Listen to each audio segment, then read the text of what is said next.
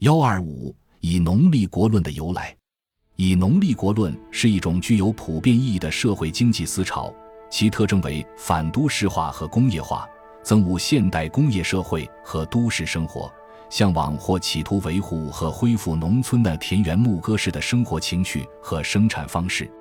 这种以农立国论在亚非拉许多不发达的国家和地区出现过，其中有以中国最为活跃。实际上，它是中国经济长期落后、农民小生产占重要地位之历史传统的反映。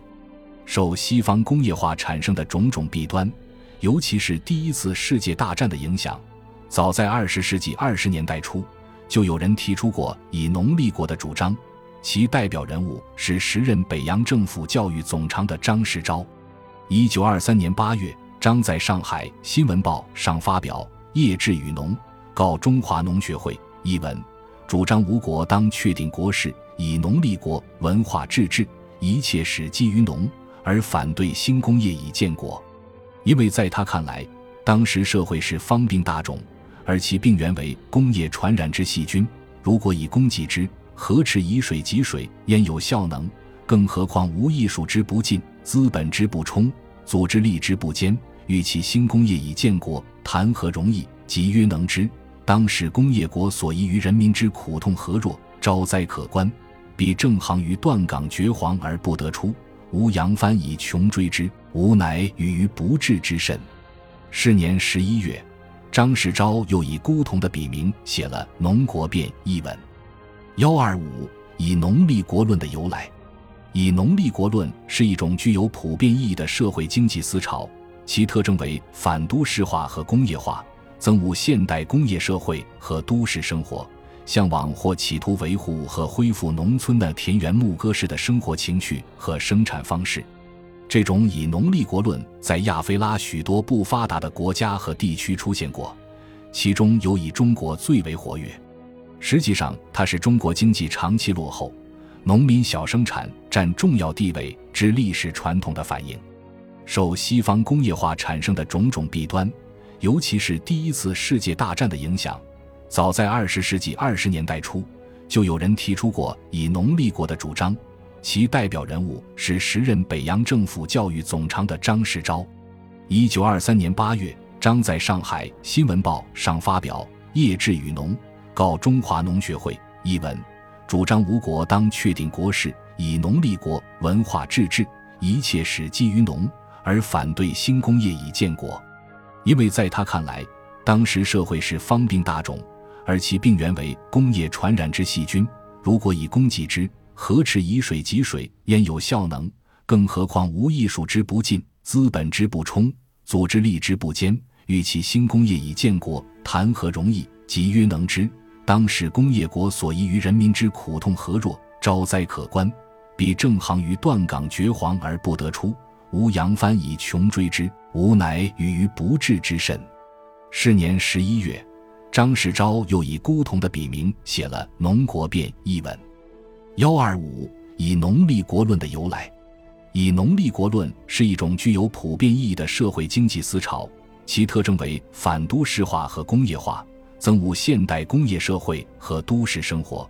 向往或企图维护和恢复农村的田园牧歌式的生活情趣和生产方式。这种以农立国论在亚非拉许多不发达的国家和地区出现过，其中有以中国最为活跃。实际上，它是中国经济长期落后、农民小生产占重要地位之历史传统的反映。受西方工业化产生的种种弊端，尤其是第一次世界大战的影响。早在二十世纪二十年代初，就有人提出过以农立国的主张，其代表人物是时任北洋政府教育总长的张世钊。一九二三年八月，张在上海《新闻报》上发表《业志与农》，告中华农学会一文，主张吴国当确定国事，以农立国，文化治治，一切始基于农，而反对新工业以建国。因为在他看来，当时社会是方病大种。而其病源为工业传染之细菌。如果以工济之，何耻以水及水？焉有效能？更何况无艺术之不进，资本之不充，组织力之不坚。欲其新工业以建国，谈何容易？即曰能之。当使工业国所宜于人民之苦痛何若？招灾可观。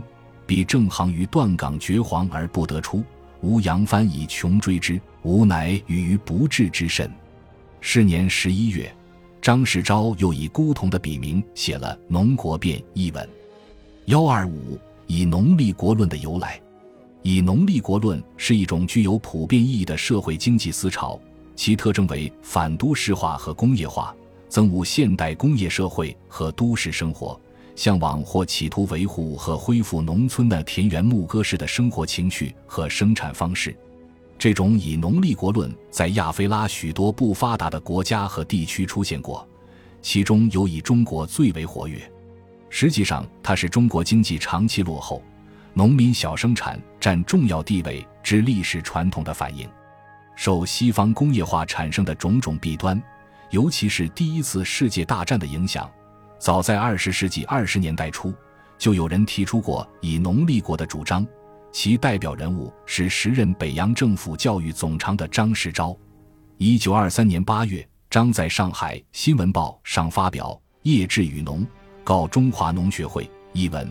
主张吴国当确定国事，以农立国，文化治治，一切始基于农，而反对新工业以建国。因为在他看来，当时社会是方病大种，而其病源为工业传染之细菌。如果以工济之，何耻以水及水？焉有效能？更何况无艺术之不进，资本之不充，组织力之不坚，欲其新工业以建国，谈何容易？即曰能之。当时工业国所宜于人民之苦痛何若？招灾可观。彼正行于断岗绝黄而不得出，吾扬帆以穷追之，吾乃与于不治之甚。是年十一月，张世钊又以孤桐的笔名写了《农国变》一文。幺二五以农立国论的由来。以农立国论是一种具有普遍意义的社会经济思潮，其特征为反都市化和工业化。憎恶现代工业社会和都市生活，向往或企图维护和恢复农村的田园牧歌式的生活情趣和生产方式。这种以农立国论在亚非拉许多不发达的国家和地区出现过，其中尤以中国最为活跃。实际上，它是中国经济长期落后、农民小生产占重要地位之历史传统的反映，受西方工业化产生的种种弊端。尤其是第一次世界大战的影响，早在二十世纪二十年代初，就有人提出过以农立国的主张，其代表人物是时任北洋政府教育总长的张世钊。一九二三年八月，张在上海《新闻报》上发表《业志与农》，告中华农学会一文，主张吴国当确定国事，以农立国，文化治治，一切始基于农，而反对新工业以建国。因为在他看来，当时社会是方病大种，而其病源为工业传染之细菌。如果以工济之，何耻以水及水？焉有效能？更何况无艺术之不进，资本之不充，组织力之不坚。欲其新工业以建国，谈何容易？即曰能之。当时工业国所宜于人民之苦痛何若？招灾可观。彼正行于断岗绝黄而不得出，吾扬帆以穷追之。吾乃与于不治之甚。是年十一月，张世钊又以孤桐的笔名写了《农国变》一文。幺二五以农立国论的由来。以农立国论是一种具有普遍意义的社会经济思潮，其特征为反都市化和工业化，憎恶现代工业社会和都市生活，向往或企图维护和恢复农村的田园牧歌式的生活情趣和生产方式。这种以农立国论在亚非拉许多不发达的国家和地区出现过，其中有以中国最为活跃。实际上，它是中国经济长期落后、农民小生产占重要地位之历史传统的反映。受西方工业化产生的种种弊端，尤其是第一次世界大战的影响，早在二十世纪二十年代初，就有人提出过以农立国的主张。其代表人物是时任北洋政府教育总长的张世钊。一九二三年八月，张在上海《新闻报》上发表《业志与农》，告中华农学会一文，主张吴国当确定国事，以农立国，文化治治，一切始基于农，而反对新工业已建国，因为在他看来，当时社会是方兵大众，而其病源为工业传染之细菌。如果以工济之，何持以水及水？焉有效能？更何况无艺术之不进，资本之不充，组织力之不坚。与其新工业已建国，谈何容易？即曰能之。当时工业国所遗于人民之苦痛何若？招灾可观。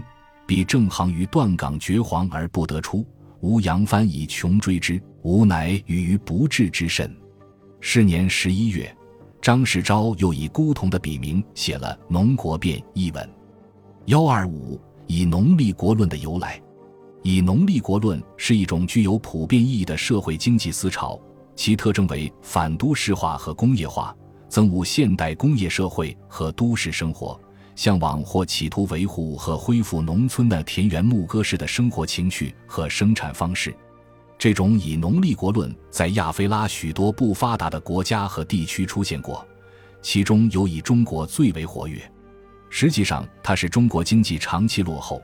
农民小生产占重要地位之历史传统的反映，受西方工业化产生的种种弊端，尤其是第一次世界大战的影响，早在二十世纪二十年代初，就有人提出过以农立国的主张，其代表人物是时任北洋政府教育总长的张世钊。一九二三年八月，张在上海《新闻报》上发表《业志与农》，告中华农学会一文。主张吴国当确定国事，以农立国，文化治治，一切始基于农，而反对新工业以建国。因为在他看来，当时社会是方病大种，而其病源为工业传染之细菌。如果以工济之，何持以水及水？焉有效能？更何况无艺术之不进，资本之不充，组织力之不坚。欲其新工业已建国，谈何容易？即曰能之。当时工业国所遗于人民之苦痛何若？招灾可观。彼正行于断岗绝黄而不得出，吾扬帆以穷追之，吾乃与于不治之甚。是年十一月，张世钊又以孤桐的笔名写了《农国变》一文。幺二五以农立国论的由来。以农立国论是一种具有普遍意义的社会经济思潮，其特征为反都市化和工业化。憎恶现代工业社会和都市生活，向往或企图维护和恢复农村的田园牧歌式的生活情趣和生产方式。这种以农立国论在亚非拉许多不发达的国家和地区出现过，其中有以中国最为活跃。实际上，它是中国经济长期落后、农民小生产占重要地位之历史传统的反映，受西方工业化产生的种种弊端。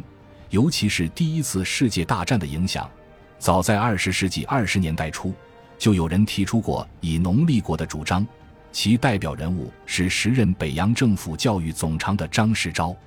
一九二三年八月，张在上海《新闻报》上发表《业志与农》，告中华农学会一文，主张吴国当确定国事，以农立国，文化治治，一切始基于农，而反对新工业以建国。因为在他看来，当时社会是方病大种，而其病源为工业传染之细菌。如果以工济之，何持以水及水？焉有效能？更何况无艺术之不进，资本之不充，组织力之不坚。欲其新工业以建国，谈何容易？即曰能之。当时工业国所遗于人民之苦痛何若？招灾可观。彼正行于断岗绝黄而不得出。吾扬帆以穷追之，吾乃与于不治之甚。是年十一月，张世钊又以孤桐的笔名写了《农国变》一文。幺二五以农立国论的由来。以农立国论是一种具有普遍意义的社会经济思潮，其特征为反都市化和工业化，憎恶现代工业社会和都市生活。向往或企图维护和恢复农村的田园牧歌式的生活情趣和生产方式，这种以农立国论在亚非拉许多不发达的国家和地区出现过，其中尤以中国最为活跃。实际上，它是中国经济长期落后、农民小生产占重要地位之历史传统的反映，受西方工业化产生的种种弊端，尤其是第一次世界大战的影响。早在二十世纪二十年代初，就有人提出过以农立国的主张，其代表人物是时任北洋政府教育总长的张世钊。一九二三年八月，张在上海《新闻报》上发表《业志与农》，告中华农学会一文，主张吴国当确定国事，以农立国，文化治治，一切始基于农，而反对新工业以建国。因为在他看来，当时社会是方病大种，而其病源为工业传染之细菌，如果以工济之。何池以水及水，焉有效能？